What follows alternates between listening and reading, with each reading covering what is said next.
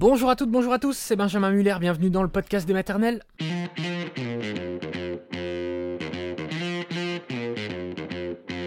Le podcast des maternelles, le podcast de France Télévisions. Aujourd'hui, on parle des troubles de l'oralité, comment les diagnostiquer, quelle prise en charge. Vous allez entendre le témoignage de Béatrice, assez stupéfiant. Son témoignage, vous allez l'entendre. Et puis, nous serons avec une orthophoniste, Marie Poirette, qui nous donnera, vous donnera tous les conseils, toutes les choses à savoir sur ce sujet des troubles de l'oralité. C'est parti.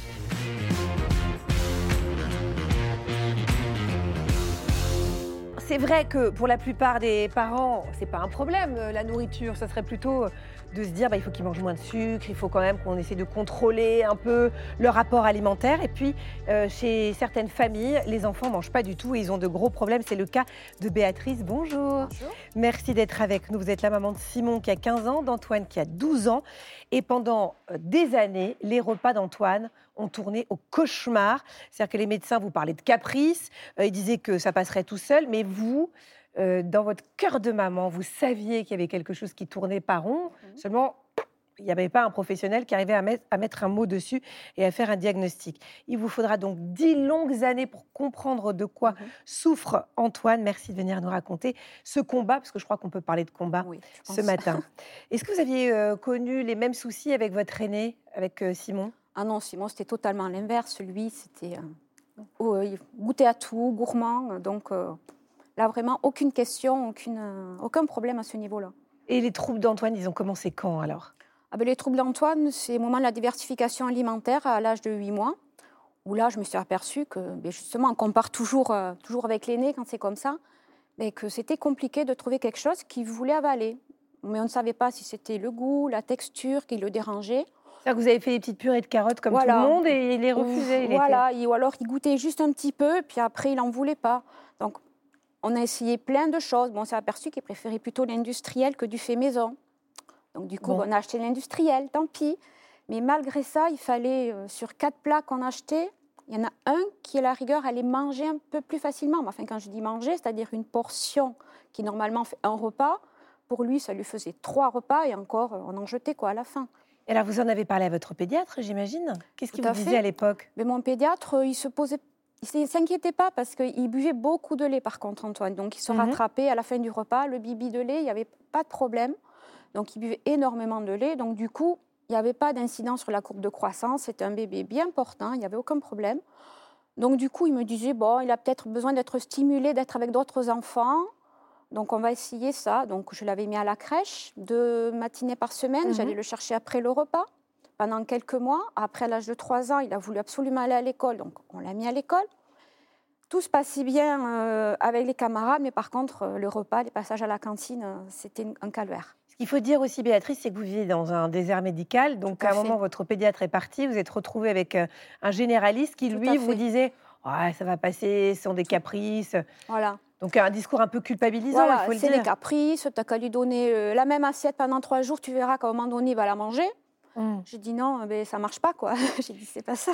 Mais oui, c'est ça. En fait, vous disait ce qu'on entend toujours Ah, ça va, votre enfant va pas se laisser mourir de faim. Et en fait, c'était plus compliqué que ça. Et vous, vous le sentiez profondément. Oui, tout à fait, tout à fait. Je voyais que non, je dis, c'est pas possible, il y a un problème. On voyait que qu'il y avait comme un blocage, qu'il y avait quelque chose, quoi. Et lui, est-ce qu'il sentait aussi en grandissant qu'il avait un petit problème? Oui, lui se disait, mais pourquoi j'ai pas envie de manger comme les autres? Pourquoi j'ai... Voilà. Mm. Donc, il vous en parlait quand même. Oui, oui, euh, assez rapidement, parce qu'il est loin d'être bête. hein, euh, donc, euh, il voyait que par rapport aux camarades, ben, il y avait une différence, quoi.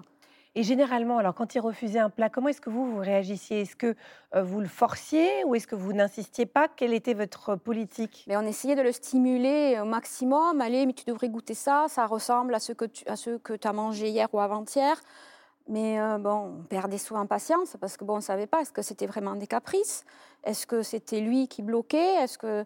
Donc on essayait de, vraiment de le stimuler à fond, tant euh, nous, son papa, enfin, son grand frère aussi, qui essayait de le stimuler. Mais bon, Et vous sentiez aussi que les odeurs le dérangeaient? Ouais, les odeurs de cuisine. euh, il, allait- ah, il a rentré de l'école. Ah, mais ça, ça sent pas bon. Je préfère aller dans ma chambre.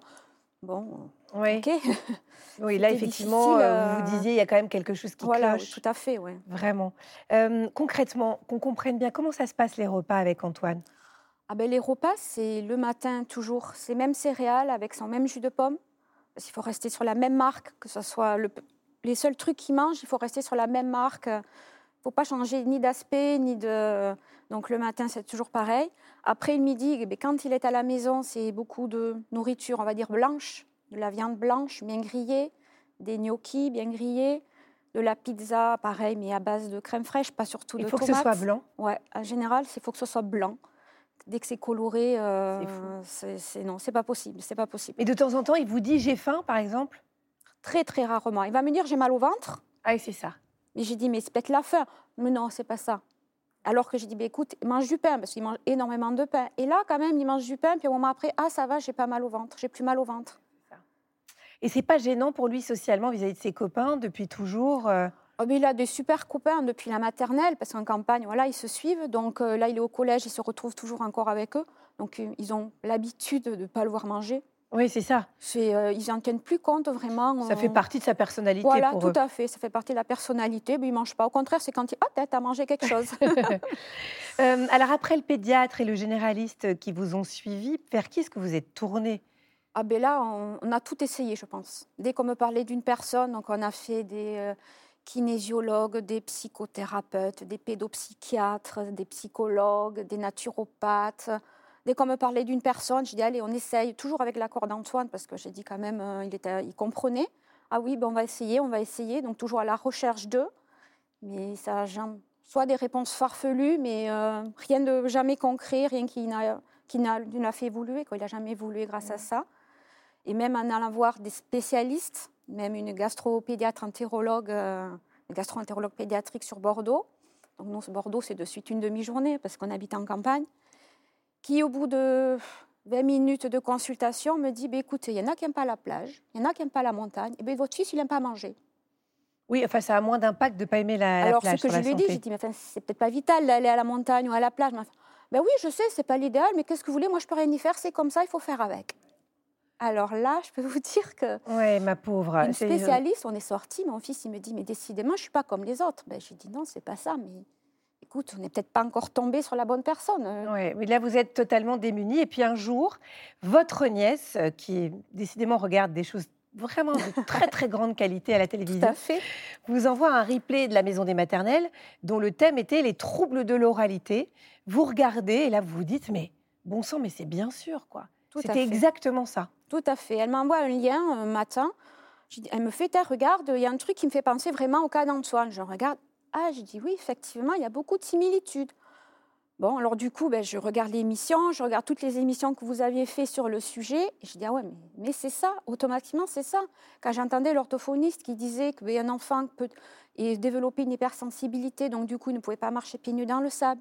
Il, avait ça aussi Ah oui, petit, c'était, il hurlait, il hurlait des C'est des caprices, on nous dit, mais non, c'est des caprices parce qu'il ne veut pas marcher. À l'école maternelle, il refusait de mettre les, les doigts pour faire la peinture à doigts, alors ils adoraient tout ça. Il refusait, il demandait un pinceau, sinon il ne faisait pas. De tremper les doigts quand il faisait des gâteaux. Et il, était d'accord pour mélanger, mais surtout pas toucher. Et, euh, et quand j'ai vu parler de tout ça, de tous vos intervenants, j'ai dit, non, mais automatiquement, ça ne peut être que ça. Sauf que quand je n'ai parlé à mon médecin, mais il n'était pas vraiment de mon avis. Ah non, non, il me fait c'est pas ça parce que petit, il prenait le bibi, donc c'est pas ça. Je dis mais non, j'ai dit mais il n'y a pas que ça, il n'y a pas que le biberon. Euh, et du coup, j'ai insisté ben, de mon côté, euh, sans l'aide de personne, on va dire. Oui, vous vous êtes battu pour trouver euh, un orthophoniste ou une orthophoniste. Et on sait que même dans les grandes villes, c'est vraiment une denrée rare. Vous avez fini par trouver quelqu'un et qui vous a enfin confirmé que c'était bien des troubles de l'oralité. C'est ça, c'est ça. Bon, c'est vrai qu'on a beaucoup galéré pour trouver une orthophoniste. Euh, j'ai fait Internet, j'ai appelé toutes les orthophonistes que je trouvais, on va dire, à moins d'une heure euh, de route de, chez moi. Je sais qu'il y en a peu, hein, c'est fou. Et j'ai eu la chance, j'ai eu quand même la chance d'en trouver une, parce qu'il fallait quand même avoir aussi cette spécialité, tout le monde ne l'a pas. Oui. Et, euh, et qui m'a dit, m'a dit, bon, qui a été super sympa, qui m'a dit, écoutez, vous galérez depuis tellement de temps, je, elle m'avait calé un rendez-vous 15 jours après. Et il avait quel âge, Antoine, à ce moment-là, qu'on comprenne eh bien, euh, Ça s'est fait euh, Là, c'est récent. septembre-octobre. Donc il avait 12 ans, 11-12 ans. Mais il vient d'avoir 12 ans il y a 3 ah ben jours. voilà. Donc euh, voilà. Donc, ça fait mois d'octobre, les premiers 15 jours après un rendez-vous. Elle m'avait donné tout un questionnaire, elle m'avait envoyé à remplir avant le rendez-vous. Et le jour de rendez-vous, euh, parce que j'ai quand même menti aussi pour avoir une ordonnance, parce qu'il faut une ordonnance pour aller chez l'orthophoniste. Ah oui. Donc j'ai menti auprès du médecin, j'ai prétexté une autre excuse pour avoir l'ordonnance. C'est fou d'en arriver là quand même. Ah oui, parce que j'étais persuadée que c'était ça.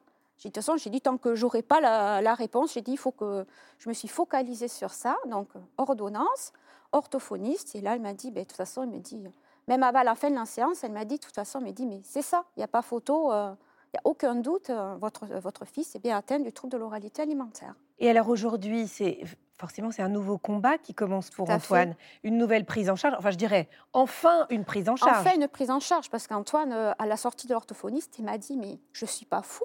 Ah, oui. ah ben j'ai dit mais j'ai jamais dit que tu étais fou. Ah oui. il me dit non, mais il dit mais quand même je pensais que le problème venait de moi. Il me dit on trouvait jamais. Il me dit mais au moins je sais ce que j'ai. Me dit, je pourrais répondre, quand on me dit pourquoi tu manges pas, mais je dirais que je suis trop sensible.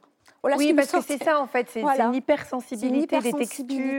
de tout. Alors lui, il a une hypersensibilité tactile, mhm. c'est très difficile de l'habiller, tout ça. Et au niveau des textures, du goût, euh, c'est euh, rien à voir avec ce qu'on mange nous. Quoi. Quand on mange quelque chose, on ressent quelque chose, mais lui, apparemment, il ne ressent pas, ou alors les, goûts sont décuplés par rapport à, nous, quoi, notre ressenti. Et en quoi consiste la prise en charge alors là avec cet ortho? Alors l'orthophoniste euh, lui donne des petits challenges à faire. Alors ça a été des challenges au niveau de la texture. Ça, maintenant, il arrive très bien. À 12 ans, il prend sur lui, il arrive à toucher euh, des choses. Euh, on fabrique du slime, du slime maison, des choses comme ça.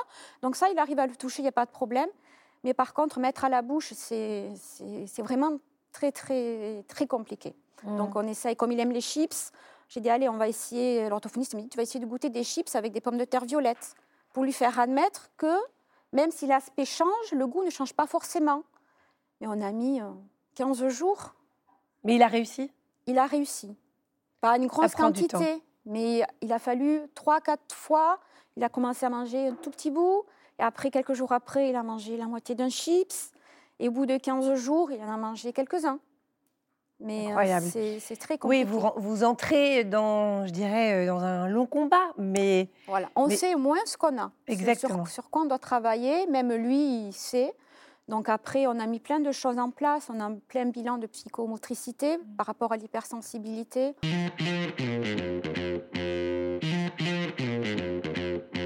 On va accueillir notre ortho préférée. N'essayez même pas de prendre rendez-vous avec elle. C'est mort, je vous le dis. Hein, euh, voilà. Mais bon, quand même, nous, on a la chance, on l'a sur ce plateau. Bonjour Marie Poirette. Bonjour. Merci d'être là. Vous êtes orthophoniste, donc auteur d'un carnet d'activités sur les troubles de l'oralité alimentaire. C'est donc votre spécialité. Et vous êtes créatrice d'un site qui s'appelle Parents équipés. Euh, et c'est un site sur lequel les parents peuvent trouver des outils pour aider leurs enfants. Vous proposez aussi des séances d'accompagnement en ligne. Enfin, justement, pour les personnes qui sont dans des déserts médicaux, c'est un outil formidable. Donc, euh, merci pour eux, Marie. Alors, bon, évidemment, en entendant le témoignage de Béatrice, on se dit, mais comment on peut expliquer que pendant dix ans de pédiatre, en médecin, en, tout ce qui existe comme spécialité, on passe à côté de ce trouble de l'oralité? C'est fou. En fait, euh, c'est un trouble qui est très répandu et étonnamment peu connu. Euh, j'aurais tendance à dire qu'en fait, il y a énormément de médecins, de professionnels de santé qui sont malheureusement encore pas formés, euh, qui connaissent pas bien le trouble ou qui sont pas formés à le. Après, euh, évidemment, on rappelle qu'ils ont déjà pas mal de choses à, savoir et qu'on peut pas être formé à tout. Après, je pense que la clé, c'est euh, l'information, la prévention. C'est comme ça euh, qu'on va améliorer la qualité de vie des enfants, de leurs parents. C'est pour ça que j'y mets autant d'énergie personnellement. Ben oui, et puis vous avez d'ailleurs créé une formation totalement gratuite sur les troubles de l'oralité, mais destinée aux professionnels de santé. Donc ça, c'est formidable. On peut le retrouver aussi sur Parents équipés. Donc ça veut dire que tout le monde peut se former, et les parents et les professionnels. Alors justement, Anne vous demande euh, vers qui se tourner pour obtenir un, diagnostic? Quel professionnel qu'on, comment on dit? Consulter. Voilà. Pardon. C'est lundi pour tout le monde. Oui, bien sûr. Euh, tous les médecins peuvent poser le diagnostic. Et puis, euh, après, évidemment, il y a d'autres professionnels de santé qui en sont capables. On peut penser notamment aux orthophonistes, aux ergothérapeutes. Donc, la première, la première indication, la première personne à consulter, c'est le pédiatre. Oui, pédiatre, médecin traitant, en soi, n'importe quel médecin, même si on imagine bien qu'un cardiologue ne va pas être euh, forcément euh, beaucoup plus au courant. Mais euh, quoi qu'il arrive, la plupart du temps, en tout cas pour les orthos, les ergots, etc., il faudra une ordonnance. Donc de toute façon, la première étape, c'est le médecin. question envoyée en vidéo pour vous de Céline. Bonjour, je me prénomme Céline. Je suis la maman d'un petit Nathan qui a 5 ans et demi aujourd'hui. Les troubles de l'oralité ont été dépistés à 18 mois. Je voudrais savoir s'il va continuer à avoir un aspect nauséeux et faire la grimace lorsqu'il mange, et s'il va réussir à développer correctement son alimentation. Merci à vous, bonne journée. Déjà 18 mois versus 12 ans pour euh, Antoine. Hein. déjà, c'est quand même une chance pour cette maman. C'est vrai. son malheur. Alors, euh, le réflexe nauséeux très avancé comme ça, avec une rééducation adaptée, il n'y a pas de raison que ça persiste. En plus, ça se rééduque plutôt bien, plutôt vite, donc il ne faut pas hésiter à consulter pour ça. Ce serait dommage de, de s'en priver, parce que ça améliore bien la qualité de vie. Mhm. Donc, euh, Justement, Marilyn vous demande si on peut vraiment en guérir de ces troubles de l'oralité. Ou est-ce qu'il reste toujours quelque chose? Alors, c'est souvent la question. Alors, dans trouble de l'oralité alimentaire, il y a trouble, et donc euh, techniquement, on ne peut pas dire guérir parce que c'est pas une maladie. Par contre, euh, la rééducation est possible, on peut progresser, on peut diminuer l'incidence du trouble, puis surtout, on peut mener une vie euh, tout à fait épanouie avec des symptômes quasi imperceptibles en fait. Mais ce rapport à la nourriture, Ça ne deviendra jamais des gros, des bons Mm. vivants qui se réjouissent d'une bonne en bidoche. général, c'est Mhm. le, le trouble, c'est une particularité qu'on a. Donc en général, euh, il persiste, il, il reste des signes, il reste des traces, et, euh, et ça reste en nous, quoi qu'il arrive. Je viens d'une amie de ma mère qui mangeait que des pâtes, que des coquillettes et Ouais. des noix de cajou. Ouais. Toute sa vie. Ah bah. Et du chocolat noir. Et elle devait pas être malheureuse. Bah, on le savait, quand elle venait dîner, je me souviens, il y avait les... Petite Bah, au moins, c'est simple, voilà. hein. Ouais, on ça. sait quoi faire. À l'instant, une question euh, de quelqu'un qui vous demande les troubles de l'oralité si tôt sont-ils annonciateurs d'une anorexie plus tard? Alors, Est-ce qu'il y a un lien qui peut être fait? J'ai fait énormément de recherches parce que j'ai des diététiciennes comportementalistes qui m'ont posé des questions Mhm. sur le lien troubles alimentaires pédiatriques et troubles du comportement alimentaire. On a cherché ensemble. Jusque-là, personnellement, j'ai pas trouvé ni d'études ni d'articles solides qui pouvaient prouver le lien.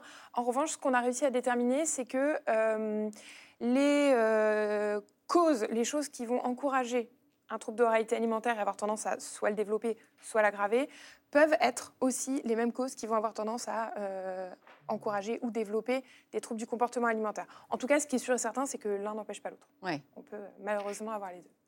Euh, on va rester sur le lien. Du coup, Audrey vous demande si des angines à répétition peuvent euh, causer, à, à force, des troubles de l'oralité. Dans les facteurs de risque et les causes des troubles alimentaires pédiatriques, on a les causes traumatiques. Donc, Oui. euh, dit comme ça, ça fait hyper peur. On se dit c'est des trucs de fou. En fait, dans les causes traumatiques, il y a euh, la douleur, euh, Voilà. les infections ORL, une hospitalisation. Avec les angines à répétition, on peut imaginer que du coup, la douleur chronique, les gènes, peut-être des interventions désagréables au niveau de la sphère orale, Mhm. vont avoir tendance, effectivement, à déclencher, voire à aggraver un trouble. C'est possible. Euh, Donner du sucré à son enfant qui refuse de manger, est-ce une mauvaise idée? Alors, Oui, c'est-à-dire qu'en fait, vois on pas- se dit que le sucré va, mieux passer. Mm. euh, que, le, que le salé, a priori. En fait, je dirais qu'il n'y a pas de mauvaise idée. Euh, c'est quelque chose qui est difficile à accepter, je sais bien, mais en fait, dans le cas des troubles alimentaires pédiatriques, il y a danger de mort. On parle de, de survie, parce que c'est des enfants qui peuvent se laisser mourir de faim. Alors, on ne les laisse pas mourir de faim. En France, en 2023, on les met sous Mhm. alimentation ar- artificielle. Mais bon. euh, l'urgence, Si mais voilà, éviter, si on ouais. on peut éviter, oui, c'est pour ça. L'urgence est là. Et donc l'urgence, c'est qu'ils mangent. Donc malheureusement, en tout cas dans les premiers temps, en début de rééducation ou avant de pouvoir S'il mange commencer, que du sucré, on lui donne du sucré. Quoi. Ça euh, dire, ouais. Voilà, l'important, c'est les apports caloriques. Mm. Euh, voire même, on est amené à enrichir les plats. Soit Mm. avec euh, des aliments qu'on a dans la cuisine, euh, de la crème, du beurre de Mm. cacao, des choses comme ça, soit avec euh, des, des, des choses qui peuvent être prescrites par les médecins, Des compléments. euh, ouais. des compléments, etc. Donc l'urgent, c'est de manger. C'est qui mange, ouais, Ouais. bien sûr. Mélanie vous dit Mon enfant souffre, mon aîné souffre de troubles de l'oralité, je suis actuellement enceinte. Sa petite sœur risque-t-elle de développer les mêmes troubles? Alors, Cette famille? c'est des troubles qui peuvent se transmettre génétiquement, c'est possible. Après, euh, cela dit, euh, c'est des troubles qui sont la plupart du temps multifactoriels et souvent idiopathiques, donc c'est-à-dire qu'on ne peut pas déterminer la cause précise. Mhm. Euh, donc il n'y a pas de fatalité. En plus, on a des facteurs de protection donc qui diminuent l'incidence des facteurs de risque. Et parmi ceux-là, on va pouvoir trouver par exemple l'allaitement ou l'exposition précoce aux textures sensorielles. C'est ça, mais donc il n'y a pas de cause euh, classique, je sais pas, un accouchement difficile, euh, En fait, une- un allaitement qui se passe pas très bien. il y a beaucoup de causes. Euh, typiquement, la prématurité, euh, 80% des enfants euh, pré- euh, prématurés vont euh, être concernés. Ah oui, Euh, alors temporairement. 80%, ou- c'est énorme. Ouais, c'est assez, c'est assez important. Pareil pour euh, l'autisme, on estime qu'on est autour de 80% d'enfants Mhm. représentés. Euh, voilà, il y a énormément de causes en fait. Parfois on sait, euh, parfois on croit savoir, et parfois on ne sait pas. Parfois c'est juste génétique ou euh, entre guillemets la faute à pas de chance.